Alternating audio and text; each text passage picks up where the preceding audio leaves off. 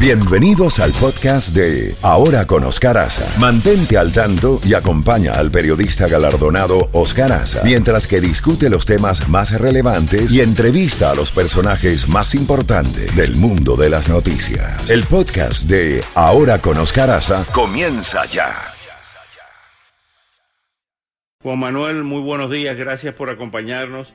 Actualízanos aquí a nosotros y a los amigos oyentes cómo amanece La Habana hoy con este tema del incendio eh, de eh, los supertanqueros de Matanzas y también eh, el tema de las evacuaciones y los heridos, además de la salida del sistema de energía eléctrica que tiene prácticamente desde ayer por la tarde apagado a Cuba de la planta Antonio Guiteras. Cuéntanos, bienvenido y actualízanos, por favor. Hola, muchas gracias, muchas gracias, Carl, por eh, esta nueva oportunidad para compartir con usted en este, este espacio de tanta audiencia acá en Cuba.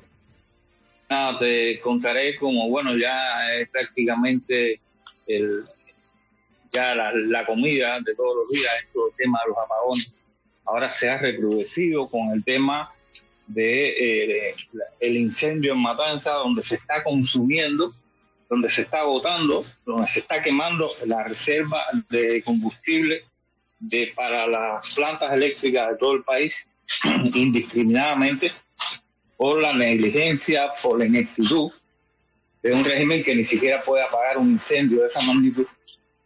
Pero eh, por debajo de eso se está acrecentando un fuego mucho mayor dentro del descontento del mismo pueblo por la cantidad de apagones ahora que se han recrudecido. La Habana ayer, eh, yo, yo estoy en el corazón del Vedado y el Vedado ayer prácticamente no tuvo luz en todo el día. Ahora mismo está en apagón también. Casi todos los municipios de La Habana en apagón. Eh, Holguín demostró esto que te estoy diciendo, que ya el hartazgo, el cansancio, el agotamiento de la paciencia de, el pueblo ya está rebasando todos los niveles de miedo y de terror que esta mafia terrorista ha implantado en Cuba durante 60 años. Eh, es todo un caos. Ya no les queda otras fichas por jugar. Eh, no, no le dieron la importancia desde un principio a este supuesto accidente con categoría de Chernobyl cubano, que eh, a muy corto plazo los daños ecológicos, independientemente de que ya la economía no existe, eh, los daños ecológicos serán catastróficos no solo para Cuba, sino para toda la región. Y pues, son muchos pocos que se han ido acumulando y ya el estallido es algo no inminente, ya, ya está ahí, ya y esto ya no tiene marcha atrás. Yo pienso que la familia real eh, no le quedará más remedio que sacrificar eh, su caballo de guerra, lanzarlo al ruedo con los gladiadores y seguir dando pan y circo. Cuando digo todas estas analogías, es que no les quedará más remedio que sacrificar a, a Canel como único culpable para poder seguir eh, sosteniendo un discurso de mentiras y de engaño para eh, seguir tambaleándose en el poder. Es como lo estamos viendo ahora mismo desde acá. Ahora bien, eh, este, este hecho de la, del posible sacrificio de Díaz Canel, ¿disminuiría la presión o eh, el pueblo ya protesta abiertamente, no solamente contra Díaz Canel, sino contra los remanentes del castrismo? Eh, en el caso de Raúl Castro, ya nonagenario, que no aparece en ninguna parte. Y hay una pregunta lógica que surge aquí. ¿Qué se dice? ¿Dónde está Raúl Castro? Que no aparece. Bueno, eh, vamos por, un orden lógico de, todas estas preguntas. Eh, como buen cubano, tú debes saber que una cosa piensa el borracho y otra el bodeguero. Ese gran, ese famoso refrán criollo. Una cosa pueden estar pensando ellos que eh, entregar a, su caballo de batalla como sacrificio, que puede ser una especulación también, que no sea así sino que acentúen un poco más de poder para reprimir con más fuerza y eh, sostener eh, esta situación. Con Raúl Castro, la gente ni siquiera se pregunta por Raúl Castro, por lo menos en el entorno más cercano, donde manejamos información, donde interactuamos con las comunidades, la gente ni siquiera se pregunta por Raúl Castro, no porque pueda aparecer como alguien que incida sobre la situación, sino porque ni siquiera desean saber que existe ese señor, eh, esa presencia, ese apellido, que es la causa fundamental de todos los males ocurridos en Cuba hace 60 años. La gente ni siquiera se pregunta por Raúl Castro.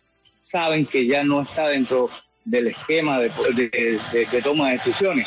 Hay, hay todo un andamiaje creado a su alrededor que es quien toma las decisiones de todo lo que está ocurriendo.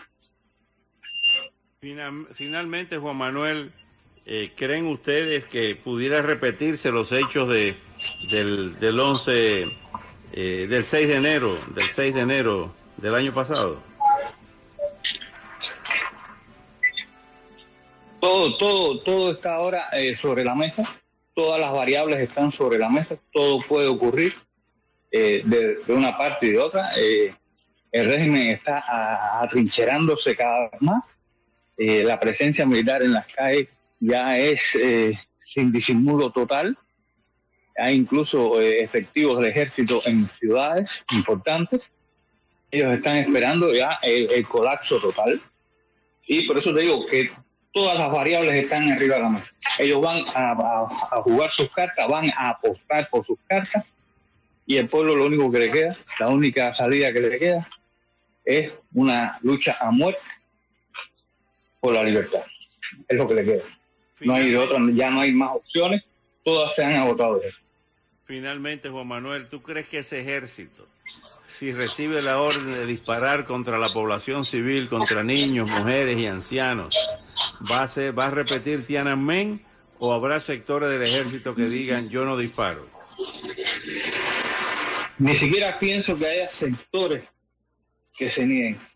Pienso que eh, Cuba no es China, no tenemos esa misma cultura, eh, eh, somos personas con otra capacidad de discernimiento y lamentablemente para el régimen el 90% de ese ejército, excepto la élite, la cúpula, eh, está sufriendo los mismos estragos económicos, sociales, culturales que el mismo pueblo.